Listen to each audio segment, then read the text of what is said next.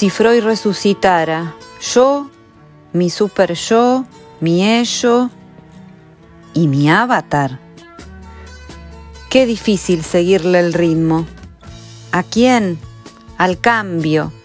¿Y qué diferente sería si fuera una nativa digital? ¿Metaverso? Queremos saber de qué se trata. Me defino perennial desde que Seba Campanario viralizó el concepto en su libro Revolución Senior y es una categorización en la que sugiero se incluyan los mayores de 45.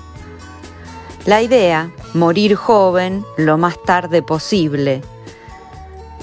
Por algunos que no llegaron a captar el concepto de perennials, les cuento que somos los mayores de 45. Para los miembros de esta generación, la edad es solo un número y es más importante la actitud que tengas y el estilo de vida que tengas. Los perennials rechazamos las etiquetas y los estereotipos, especialmente los que son impuestos por tu edad, y nos damos la oportunidad de vivir la vida que queremos y que merecemos en todo momento. Aprender te mantiene joven además de entrenar, tener una buena alimentación y vínculos basados en la real sintonía de tus ganas, rodearte de gente que vibre como vos. Eso te mantiene perennial. Trabajar en organizaciones saludables suman a tu bienestar y el equilibrio entre mente, cuerpo y espíritu.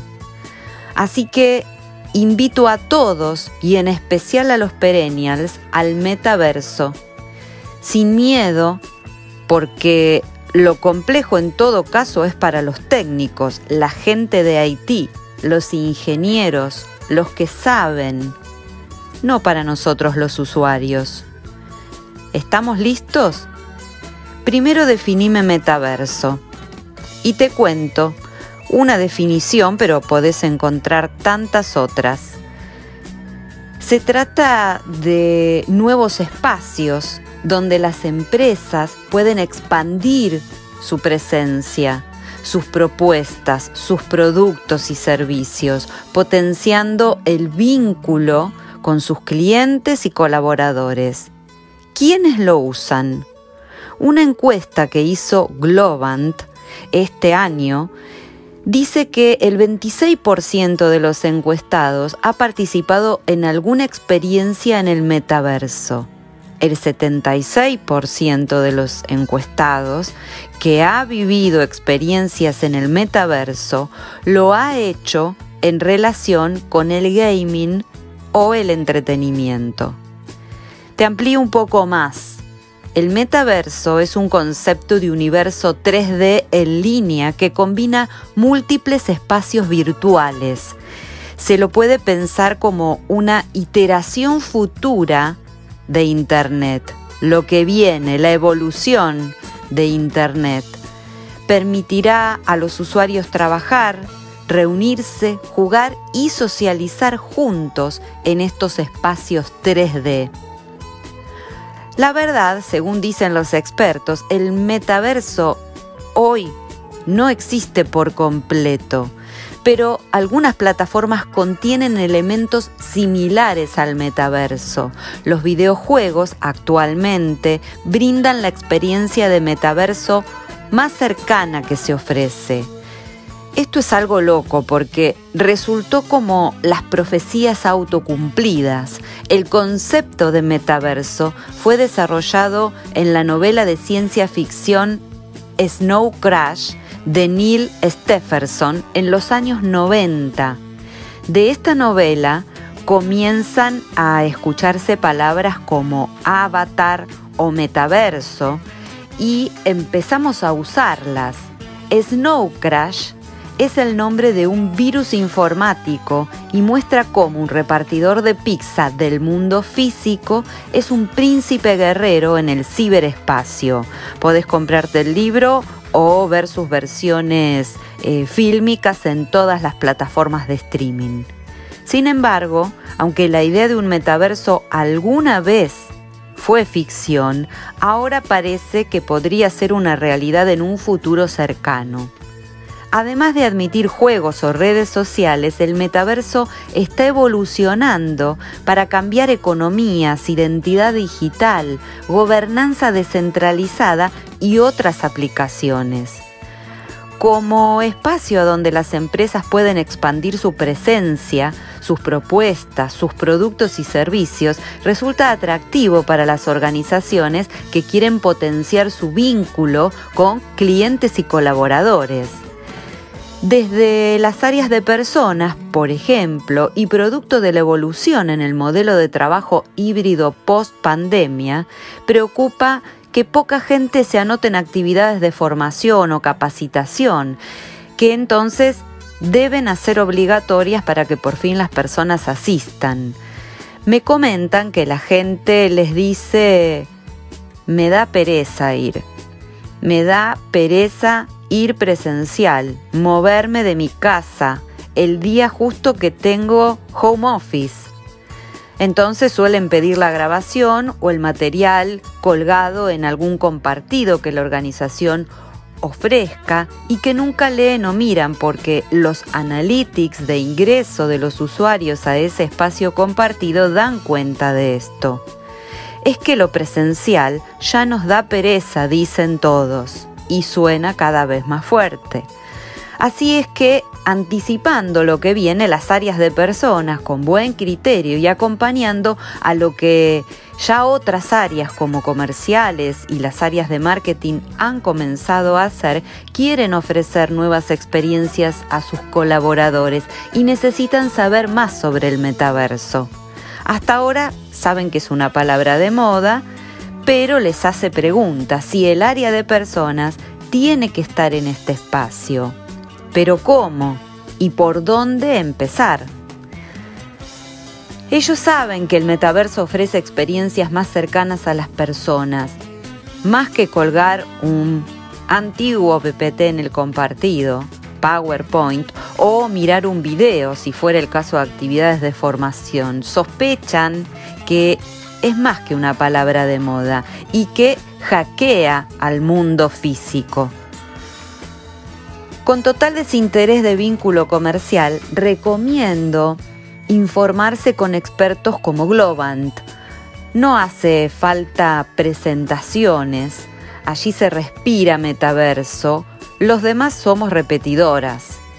Ellos, además de ser nativos digitales, son especialistas para la construcción de estos espacios. En mi caso, solo puedo hablar de mi experiencia como usuaria y en el área de entrenamiento.